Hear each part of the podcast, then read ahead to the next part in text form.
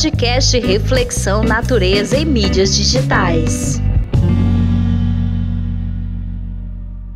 O tema de hoje é os problemas psicológicos em decorrência do uso contínuo das mídias digitais e a importância de se conectar com a natureza. Eu sou Gabriel Novaes. E eu sou Daiane Silva. Fique ligado nas ideias da nossa convidada, a psicóloga Esther Soares, especialista em psicologia comportamental. Neste episódio, vamos falar sobre os problemas causados pelo uso excessivo da internet e a importância de se conectar com a natureza. Mas ainda tem história de vida, informações e dicas. Momento Reflexão. A tecnologia, segundo Heidegger, nada mais é do que a herança que recebemos da tradição do pensamento ocidental. Herança essa que precisa ser alcançada a cada dia, mas ao conquistá-la, ela nos aprisiona e nos liberta. Martin Heidegger foi um filósofo, escritor, professor e reitor universitário alemão. É reconhecido como um dos filósofos mais originais e importantes do século XX. Você está ouvindo o podcast Reflexão, Natureza e Mídias Digitais. O problema do dano psicológico causado pela internet é especialmente preocupante entre crianças e adolescentes. No Brasil, o uso excessivo da internet tem se tornado um problema cada vez mais frequente. Segundo a pesquisa de 2021, realizada pelo Centro de Estudos sobre as Tecnologias da Informação e Comunicação em parceria com o Comitê Gestor da Internet no Brasil, cerca de 46% dos brasileiros com mais de 10 anos de idade afirmam usar a internet diariamente. Desse total, 25% passam mais de 3 horas por dia conectados. Eles são os que mais usam a internet e por isso são vulneráveis a efeitos negativos. A exposição excessiva a conteúdos inapropriados pode resultar em ansiedade, depressão e baixa autoestima. O bullying virtual pode ser devastador para a saúde mental de uma criança, resultando em sentimentos de isolamento e desesperança. Além disso, a comparação constante com outras pessoas nas redes sociais pode levar a um sentimento de inadequação e insuficiência. Os adultos também não estão imunes aos danos psicológicos da internet. A pressão para manter uma presença online perfeita pode ser opressora, resultando em um sentimento de inadequação, ansiedade. O comportamento viciante relacionado à internet pode interferir na vida diária e prejudicar relacionamentos interpessoais. A conexão com a natureza pode ser uma estratégia eficaz para ajudar pessoas que sofrem com danos psicológicos causados pelo uso excessivo da internet. Isso ocorre porque a natureza tem um efeito calmante e relaxante que pode reduzir os sintomas de ansiedade e estresse. Além disso, a exposição em lugares arborizados ou que tenham água pode aumentar a sensação de bem-estar, melhorar o humor e a autoestima, e reduzir os sentimentos de irritabilidade e agitação. Bate-papo! Para este episódio, nós convidamos a psicóloga Esther Soares, que é especialista em psicologia comportamental. Ela é formada pela Unisuma, pós-graduada em terapia cognitiva comportamental e em avaliação psicológica. Segundo ela, entre os principais problemas psicológicos causados pelo uso excessivo da internet estão a depressão e a ansiedade. Então, o principal problema psicológico que o uso excessivo das redes sociais pode trazer é a dependência tecnológica, onde a pessoa tem esse uso abusivo e descontrolado da internet, das redes sociais, de jogos, e essa dependência causa prejuízos na vida social, na vida emocional e causa também um sofrimento intenso em diversas áreas da vida, porque a, a pessoa que tem o, esse uso excessivo das redes sociais, da internet, ela, ela não consegue controlar as suas necessidades. Ela não consegue controlar o quando ela pega o celular, quando ela deixa de pegar, então é aquela pessoa que durante o dia não consegue deixar de pegar o celular, né? Não consegue fica virando o celular toda hora para ver se tem mensagem, para ver se tem alguma coisa. E esse uso excessivo de, é, da, da internet pode causar depressão, insônia, dor de cabeça. O os olhos de tanto, de tanto ficar olhando para a tela, os olhos ficam embaralhados, tem essa, esse cansaço né, nos olhos. Esther, como a exposição constante de conteúdos violentos e perturbadores na internet pode afetar a saúde mental das pessoas? A exposição constante de, de conteúdos de, de violência e perturbadores afeta a longo prazo a, a nossa saúde mental pelo fato de que nesse hábito da gente, da, das pessoas assistirem violência na televisão, na internet, em qualquer meio de comunicação, isso acaba contribuindo para que a nossa atitude, a atitude das pessoas também seja violenta. Porque a gente, isso acontece principalmente com crianças. A criança, ela não aprende mais é, quando ela vê o comportamento de uma pessoa, às vezes a gente pode falar o tanto que for, ah, mas é assim, é assim. Mas se a gente não dá o exemplo, o famoso exemplo para a criança, ela não, não vai fazer. Então, da mesma forma, em toda faixa etária, em toda a idade, se a gente tem hábitos, se a gente tem um costume de ver hábitos é, agressivos, então, consequentemente, os nossos comportamentos futuros também serão agressivos. Como a terapia de conexão com a natureza pode ajudar a reduzir os danos causados pela internet. Essa conexão com a natureza, essa conexão com as pessoas, principalmente, faz com que a gente dê uma parada, basicamente, faz com que a gente pense, pare, desacelere porque é necessário, assim, em tudo na nossa vida, a gente desacelerar, tirar, tirar um tempo para observar as coisas ao nosso redor para observar a nossa vida, realmente. Porque como a gente entra num ritmo muito acelerado de, de trabalho, faculdade, enfim, é necessário, independente da situação, que a gente pare, respire, olhe as coisas ao redor, sinta o vento no, no rosto, porque são coisas tão pequenas, né? Que acabam simplesmente passando no nosso dia. A gente vai para o trabalho, volta para casa, vai para a faculdade, volta para casa e não tem esse, esse hábito de, de olhar a, as árvores, de ver como é o desenho das casas. E isso tudo faz com que a gente se conecte com nós mesmos, né? Quais as técnicas utilizadas na terapia de conexão com a natureza para promover a saúde mental? Algumas terapias, algumas atividades, né? Algumas técnicas, aliás, que podem auxiliar, que trazem benefícios é a arte terapia, a meditação, musicoterapia, é, terapia em grupo, é, em, em, espaços abertos, em jardins, enfim, são, são uma ótima forma de, de se conectar com sempre no, no ambiente aberto, para que a, as pessoas ela, elas entrem realmente em contato com, com a natureza e, e perceba esse, esse ambiente. Qual o tempo ideal de acesso à internet para uma criança? O tempo ideal é, para para as crianças, eu vou, vou falar por faixa etária, menores de dois anos, o ideal é não ter nenhum contato com telas. Nem celular, nem TV, videogame, nenhum contato, zero contato. Dos 2 aos 5 anos, até uma hora por dia. Dos 6 anos aos 10 anos, de uma hora e duas horas por dia, mais ou menos, né? Dependendo. E dos 11 aos 18, entre duas, horas, duas e três horas por dia. É, e o ideal para crianças menores de 2 anos até os 6, caso seja possível. Hoje em dia não é, tão, não é possível, né? A gente excluir totalmente as telas da, das crianças, porque a gente vive numa era digital. Mas porque o ideal é, são, são pouco, é pouco tempo, são poucas horas. Porque a criança ela tem que ter o contato com as pessoas, com a natureza com os brinquedos, ela tem que ter essa vivência.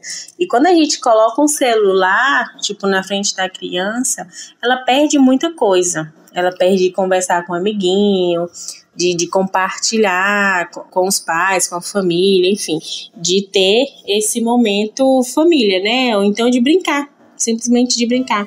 Vocês ouviram o nosso bate-papo com a psicóloga Esté Soares, que deu dicas incríveis para a gente não ter problemas nem usar em excesso a internet. Histórias de vida. Mas no meio desse turbilhão de uso em excesso da internet, temos bons exemplos de como manter o distanciamento das tecnologias. Na nossa primeira história de vida, nós conversamos com a mãe e professora do curso de jornalismo da UFMA, Campus Imperatriz, Luciana Souza. Ela tem uma filha de 10 anos e acompanha todas as atividades de perto e comenta como tem lidado com essa situação. É, na verdade, assim, é, no geral, eu acho que ela usa bastante a internet, mas eu não sei se vai muito da personalidade da Olivia, um pouco também da forma como a gente lida com ela, na forma de criar, mas ela é uma criança que gosta muito de jogar, ela joga muito em jogos online na internet.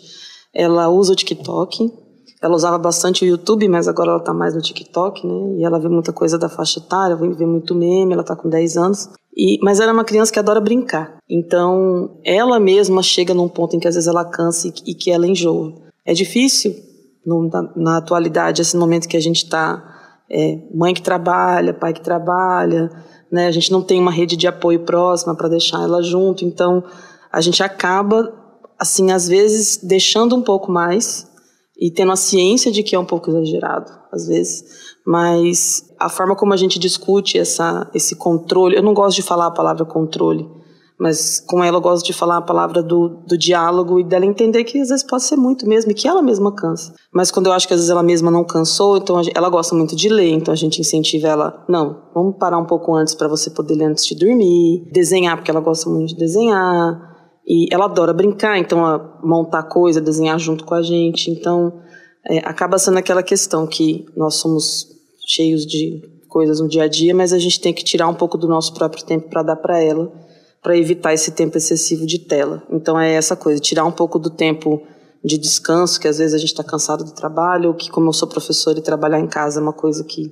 é o normal, para estar tá com ela. E sair, passear, ir na beira-rio, fazer as coisas. Então, essa é a alternativa para diminuir. Eu não acho que eu nunca vou conseguir tirar, e também não sou a favor de tirar, mas diminuir é, dessa forma. Como você tem lidado com essa situação em casa? Já chegou a conversar com sua filha sobre o uso excessivo da internet? O que eu converso muito com, com a minha filha é que, assim, é, não dá para exagerar. E eu, eu, na verdade, também troco muita ideia com ela, que eu falo assim, olha, filha, nem tudo que está absolutamente nos vídeos pequenos que você vê do TikTok ou algumas coisas de jogo vão ser são exatamente verdades ou são lições ou você não vai aprender as coisas da vida e do mundo por meio disso aí. Né? Você está na escola para isso, você é, a própria internet está aí, você já sabe pesquisar, ela já sabe pesquisar no, no Google as coisas, ela pode atrair, ela sabe usar o dicionário já. Então eu sempre falo para ela, olha, e às vezes eu falo, eu falo assim, alguns vídeos têm erros ortográficos, então eu falo, você lê, você tem leitura, então você sabe que tal palavra está errada, você tem que estar tá sempre atento a isso. Assim, inter... não é porque está na internet que isso tem que, é, é, correto ou é verdadeiro ou é determinante em certa situação. Ah, sobre um alimento, sobre um artista, sobre uma música coisa assim. Então, eu acabo construindo isso com ela também, né? Não só de, como eu disse, eu não, não sou contra tirar, botar de castigo e ficar sem ou nunca mais usar na vida. Não tem para mim isso não tem como. Até porque ela, ela é, eu sou professora de comunicação, o pai dela é professor de comunicação, ela gosta muito de jogar e eu acho que o jogo é excelente para ela, desenvolveu muito a, as habilidades dela, então não vou proibir. Mas eu, eu sou, como eu disse, eu sou a favor sempre da conversa e do diálogo. Não gosto de impor, mas eu quero que ela saiba, ela é uma criança esperta, poxa, as crianças são espertas, a gente fica tratando eles igual tapado. Tem que tratar igual ser humano e ser humano inteligente, né? É assim que eu procuro tratar com ela. Quais são as principais preocupações que você tem em relação ao uso excessivo da internet por parte da sua filha? Eu tenho, assim, é, eu sou muito aberta com ela e eu falo das coisas abertamente. Eu abro, às vezes, os aplicativos, eu olho os vídeos que ela tá vendo, eu olho junto com ela, eu vejo os jogos. Mas, como eu disse, como não tem essa, essa coisa de não sei, de esconder as coisas, né, com a minha filha, o que que eu faço, assim, o que que eu falo? Por exemplo, ela sabe o que que são os palavrões, as palavras que são palavrões, né? E ela não repete esses palavrões, mas ela conhece. Mas ela fala, bom, palavrão não é coisa que criança fala, então eu sei quais são, mas eu não vou falar. Até quando, por exemplo, né, não tem nada a ver com internet, mas quando ela perguntou, quando ela tinha oito para nove anos sobre namoro, com que idade que você namora e tal. E eu conversando numa boa, falei, ah, filha, você namora quando você tá adolescente, você vai sentir vontade. Eu perguntei, você tem, você gosta de alguém? Tem alguma Ela falou, não. Eu falei, então. Ela falou, tem alguma idade para isso? Ela perguntou, eu falei, assim, na ponta do lápis, não tem, mas você vai sentir quando você estiver mais velha. E eu falei, aproveita que você é criança, que você ama brincar, ama jogar, ficar na internet, fazer as coisas de criança. Aproveita isso e depois você vai viver cada fase da sua vida. E aí, assim, essa forma de lidar com ela, que eu procuro, honestidade com as coisas, me dá uma certa tranquilidade de que quando acontece, quando ela vê alguma coisa que ela acha esquisita, ela me pergunta. Quando ela vê que uma coisa não é para criança, ela pula. Ela sabe que não é para criança. Por exemplo, ela tem esse tempo de tela, mas eu não assisto novelas. Eu não sou muito de assistir novela mais, né? Faz tempo que eu não assisto. Eu assisto quando eu tô na casa da minha mãe, ela assiste quando tá na casa da avó dela. Aí eu lembro que uma época a minha mãe, que a gente estava de férias, estava assistindo uma novela da Sete da Globo, e a novela tinha assim, não tinha palavrões, porque era novela da Sete, mas era uma galera brigando gritando um com o outro. Aí eu falei assim, eu falei para minha mãe, falei, mãe, eu, você pode, a gente vai colocar o Globoplay para a senhora assistir depois, porque eu vi que aquilo parecia que não queria Olivia perto daquilo, né? Então eu já, ela já não assiste programas fora da faixa etária dela. Eu não deixo assim. E ela nem quer. Às vezes eu vou assistir algum filme de terror, algum filme de suspense, e ela tá brincando e tudo, eu quero ver. E a tipo, tá perto da hora dela dormir, então já começa um pouco antes dela dormir. Ela é de adulto? Eu falo, é. Tem susto, tem sangue, não dá para você ver. Aí ela já sai de perto. E às vezes ela passa assim, ah, vou pegar um todinho. Meu Deus, o sangue. Eu falei, é, viu? Não é pra olhar pra TV. Ou às vezes eu pauso e falo, não, a mãe não vai deixar você assistir porque esse aqui é de adultos, tem coisa muito violenta que você só vai gostar ou entender ou não vai gostar se você não quiser quando você tiver mais velho. Então, a minha dica, talvez, eu não sei se, se dá para falar isso, assim, mas a minha dica para os pais em geral, e eu não sei se essa dica ajuda, porque eu acho que acaba que cada um tem um jeito de criar os filhos, né? A educação tradicional, ela é muito impositiva, né? Ela é muito dos castigos, das imposições, das proibições. E muita gente ainda cria os filhos nessa educação dessa forma, né? Quem sou eu para impor ou achar que mas eu acredito numa educação que até tem um movimento da educação positiva, que é tratar a criança igual ser humano, sabe? Não é tratar igual um bicho tapado ou tratar como alguém menor dentro de casa que não tem opinião, que não tem querer, que tem que querer só o que os pais querem. Eu trabalho a construção de respeito com a minha filha respeitando. E isso tem a ver com a questão de tela também. Não tem como eu proibir e falar, não, não vai, acabou. Não consigo ter essa concepção. Assim. Não, não, não que eu não tenha já ficado bravo com ela, que eu já não tenha brigado por alguma coisa, que eu não tenha querido colocar de castigo e que eu pedi para ela parar porque já era hora de tomar banho, de ir para escola, ou já era de noite, hora de dormir. Não, não existe perfeição. Já briguei, coisas assim. Mas quando eu já estava até no meu limite, ela fala, por que, que você brigou? Eu falei, porque eu falei mil vezes que já era para você ter desligado, que tá na hora de você dormir, ou tá na hora de você tomar banho, meu amor, vamos lá. Não, não existe perfeição, mas... Meio que a senhora botava um limite, então. A senhora Sim, estabelece um limite. Estabeleço limites conversando. E, e ela sabe desses limites. Como ela tá cada vez, né, tá mais velha, fez 10 anos, e ela é uma criança inteligente, e as crianças são, por isso que eu falei, eu acredito, porque são seres humanos, a gente não tem que tratar igual mané. E ela sabe dos limites dela. Então, às vezes, até ela mesma, esses tempos assim, ela viu que eu já estava aquele processo de casa, de ajeitar umas coisas para dormir, ela tá perto da hora da gente dormir, né, mamãe? Então eu já vou desligar aqui e vou ler um pedacinho do meu livro. Beleza, vai ler um pedacinho do seu livro, eu tô terminando de ajeitar as coisas pra gente ir dormir. Tá na hora de você ir dormir. Hoje eu vou dormir, que às vezes eu vou dormir mais tarde, né? Porque tem que trabalhar. Aí, não, hoje a mãe vai dormir na hora que você for dormir. Então, tem isso. Ela é uma criança esperta e ela vai pegando. Então, são os limites. Esses, assim, a criança tem que ter esse limite, ela tem que ter essa regulação. O limite é uma regulação. A gente, como pai, a gente eu acredito nisso, né? A gente regula. A gente está ali para ajudar. Por quê? Porque eles são seres em formação, são inteligentes e têm que ser tratados de igual para igual, mas eles também têm processo de formação mental, uma construção é, cognitiva, de inteligência, de conhecimento de mundo. Então a gente está ali para regular e para orientar. Né? A questão do limite é essa regulação, vamos dizer assim. E ela acaba colocando alguns limites de tempo, de horário.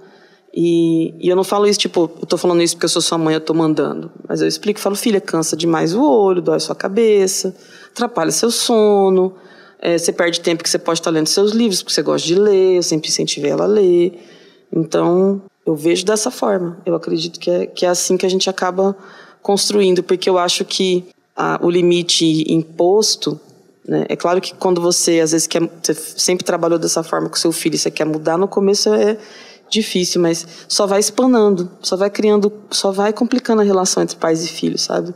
Você cria aquela relação de briga o tempo todo, de perder a paciência o tempo todo, esse desespero de tela. Existem os perigos da internet, sim. Eu não tô, eu não tô achando que existe um mundo de unicórnios e que tá tudo bonito. Eu sou mãe e justamente por ser mãe, assim, eu vejo tantas coisas ruins acontecendo, me dá muito medo de muitas coisas. Mas é justamente por isso que eu estabeleço uma relação de confiança com a minha filha. Porque eu quero que tudo que ela veja, o que ela vive, ela possa contar comigo. Eu não quero que ela tenha é, medo de me falar. Você acha que o uso da internet já chegou a prejudicar ou interferir na vida dela?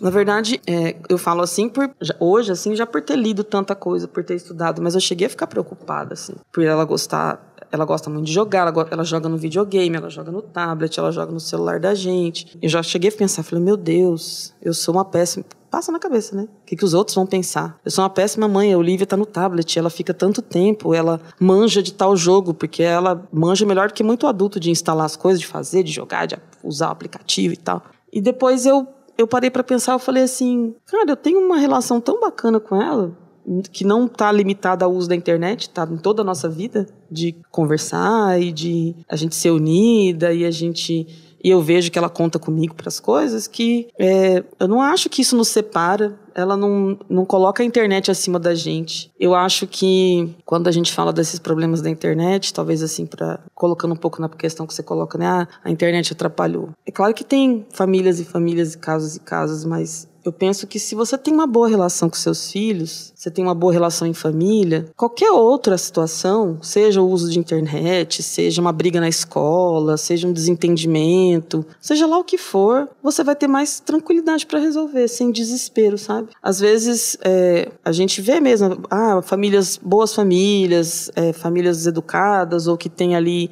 o pai, a mãe, uma estrutura que a gente vê, mas às vezes realmente é, não tem diálogo mesmo, não tem confiança nos filhos, não tem troca não tem, não tem essa, essa valorização do filho como uma pessoa, um membro da família, não como alguém abaixo, que é uma coisa que eu sempre fui contra. E isso, na verdade, também eu fico muito feliz, porque mesmo numa educação tradicional, em muitos pontos, eu sempre fui valorizado como ser humano desde pequena. Então eu nunca tive aquela coisa de fica quieta porque criança não tem voz jamais vivi isso e eu sei que isso fez muita diferença na minha vida. Então eu acho que é isso que acontece, sabe? Eu acho que às vezes assim, as pessoas que às vezes falam dos filhos que é claro que pode ser, por exemplo, tem pessoas que nascem com tendências para vício, né, geneticamente podem se viciar e às vezes isso vai para internet, talvez, né? Porque diz que tem alguns genes, eu posso estar falando cagada, mas eu sei que tem algumas pesquisas, né, que falam né, que pessoas que têm predisposição e aí qualquer coisa que possa ter uma possibilidade de viciar, ela vai, né? Ah, seja cigarro, bebida alcoólica, drogas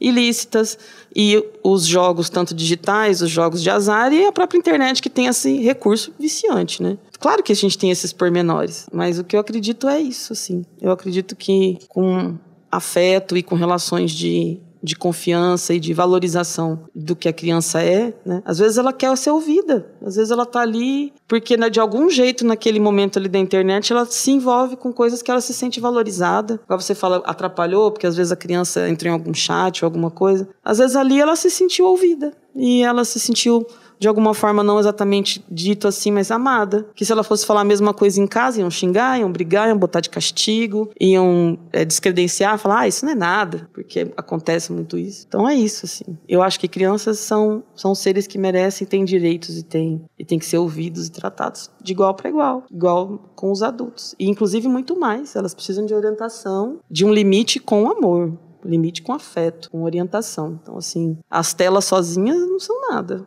É igual você dizer sobre as drogas, elas estão ali, sozinhas elas não servem para nada. A bebida dentro da garrafa também não é, é nada, não faz perigo nenhum. A questão é a relação que você estabelece com ela. E a gente, como pais, é tentar fazer isso. É, não é fácil. A gente fica preocupado, fica nervoso. Mas eu acredito muito nisso. Histórias de vida.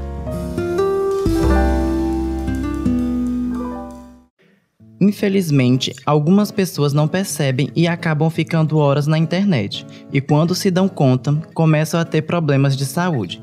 É o caso da estudante Lanara Souza.